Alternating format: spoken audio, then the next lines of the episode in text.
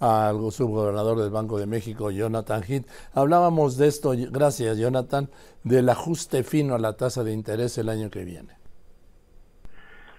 Sí, eh, todos están como que tratando de ver cuándo pudiéramos este, empezar a bajar tasas y apuntan a que en un momento dado, en, empezando en, en, el año entrante, febrero, marzo, por ahí no, no, no queda muy claro, porque va a depender de cómo evolucionan los datos, que se pudiera dar un primer ajuste.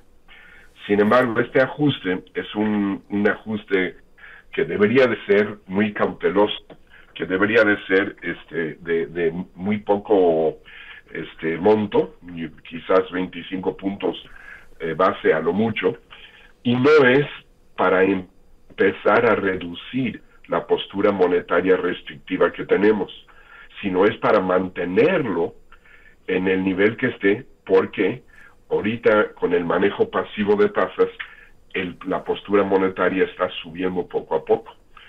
¿Cómo lo explicamos esto? Porque se define la postura monetaria como la tasa real ex ante, es decir, esta tasa de 11.25 le restamos la inflación esperada.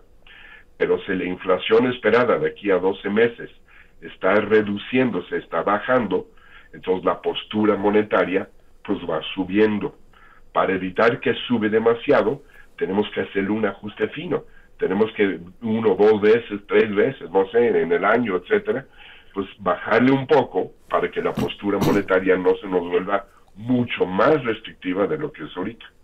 Diríamos que la van a ir tocando de oído, pues, de algún modo pues de alguna forma u otra, no, no, no sé si de oído, pero sí pues en función de, cómo va desenvolviendo los datos, cómo va desenvolviendo la propia inflación eh, y pues muchas cosas que están pasando aquí en México y a nivel global. Vamos, lo digo de otro modo, como dicen los pilotos, van a tripularlo visualmente, ¿no? No por aparatos, no por instrumentos. De acuerdo. Ahora, eh, la inflación sí ha bajado, pero la subyacente, esa es más eh, resistente, parece un virus de esos que, nuevos virus. No, no, no cede, por lo menos en la misma proporción que la inflación. Bueno, la parte dentro de la subyacente que no cede son los precios de los servicios. Sí.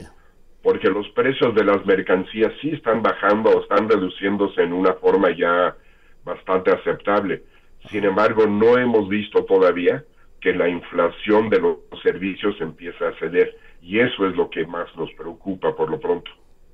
¿Y qué habría que hacer para que bajaran los servicios, Jonathan? Pues mantener una postura monetaria restrictiva por mayor tiempo, por un tiempo extendido, tomando en cuenta que la política monetaria opera con rezagos, pues dejar que estos rezagos este, pues llegan a, a surtir efecto. Sí, porque el efecto no, el, el efecto o el impacto no es inmediato, ¿no? Exactamente, tarda tiempo.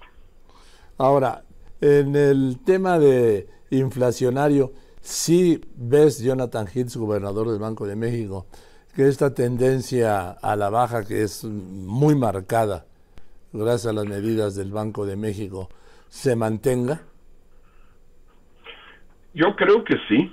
Sin embargo, eh, la, trayectoria durante el año entrante va a ser un poco más difícil. Entre más nos vamos acercando a nuestra meta, más difícil es, seguir que vaya bajando la inflación. Eso es este, muy notorio. Y varias cosas que nos ayudaron a que bajara la inflación en estos últimos 12 meses, no los vamos a necesariamente tener que nos estén ayudando el año entrante por ejemplo, la baja tan eh, aguda en la, en la parte no subyacente de la inflación, que bajó muchísimo y eso ayudó a jalar la inflación hacia la baja. Sin embargo, en el 2024 se espera que la inflación no subyacente vaya a subir, por lo cual va a ser más tarea nuestra, nuestro, pues ahora sí que más difícil nuestra tarea de seguir bajando la, de seguir bajando la inflación. Es, yo voy poniendo ejemplos para claridad. ¿Es como los dos últimos kilos de la dieta? ¿Podría ser? Más o menos. ¿Sí? Buen ejemplo. Ahora, Jonathan, ¿qué te preocupa para el año que viene? Pues hay muchos riesgos este, que se pudieran materializar. Estamos viendo un mercado laboral este, muy fuerte. La tasa de desempleo es la tasa de desempleo más baja desde que tenemos datos comparables. La masa salarial real del seguro, de, los asegurados del Seguro Social está creciendo a, tasas que no habíamos visto antes. Entonces, este, realmente, eh, si hay una escasez de mano de obra tanto calificada como no calificada, pues las empresas van a tener que este, pagar más cada vez y pues obviamente aumento en los costos laborales eventualmente se pueden pasar al consumidor, haciendo que nuestra lucha de la inflación se dificulta. También estamos viendo eh, la desincronización entre la política monetaria y la fiscal. El gobierno quiere terminar sus obras, este, y pues yo creo que pues es muy loable lo, lo, que están haciendo, sin embargo, el momento en que lo están haciendo, pues no nos favorece a nosotros, porque mientras que nosotros estamos tratando de pisar el freno con una política monetaria restrictiva, ellos están aumentando el déficit público equivalente a pisar el acelerador. Eso también eh, preocupa algo. Y por último, pues también eh, hemos visto que estos últimos dos kilos, pues siempre tiene una mayor persistencia, una, mayor dificultad de ir bajando. No tenemos una base de comparación favorable como teníamos el año pasado. Entonces hay, hay muchos factores eh, que nos preocupan y que se, si estos riesgos se materializan, pues este pudiéramos no bajar la inflación a los niveles que queremos bajar a fines del año entrante. Eh, este gobierno había sido como muy cuidadoso, casi neoliberal, Jonathan, en el tema de la deuda, pero para este último año podemos decir que, que no sé, una cuarta parte, una casi entre una cuarta y una quinta parte del presupuesto federal de ingresos de la, del presupuesto de ingresos de la Federación para el año que viene es deuda, lo que no había hecho. Sí, pues no lo había hecho, pero están ahorita tratando de terminar, ahora sí que todas las obras, están tratando de, ahora sí que pedir prestado del presupuesto del 2025 para gastárselos en el, en el 2024, porque dentro de esta, este presupuesto de aumentar el déficit fuertemente en el 2024, el gobierno presenta por lo menos por lo pronto eh, dicen que lo van a hacer, y es tratar de reducir ese déficit en el 2025. Bueno, ese es un deseo de este gobierno, porque en el 25 ya habrá otro, ¿no?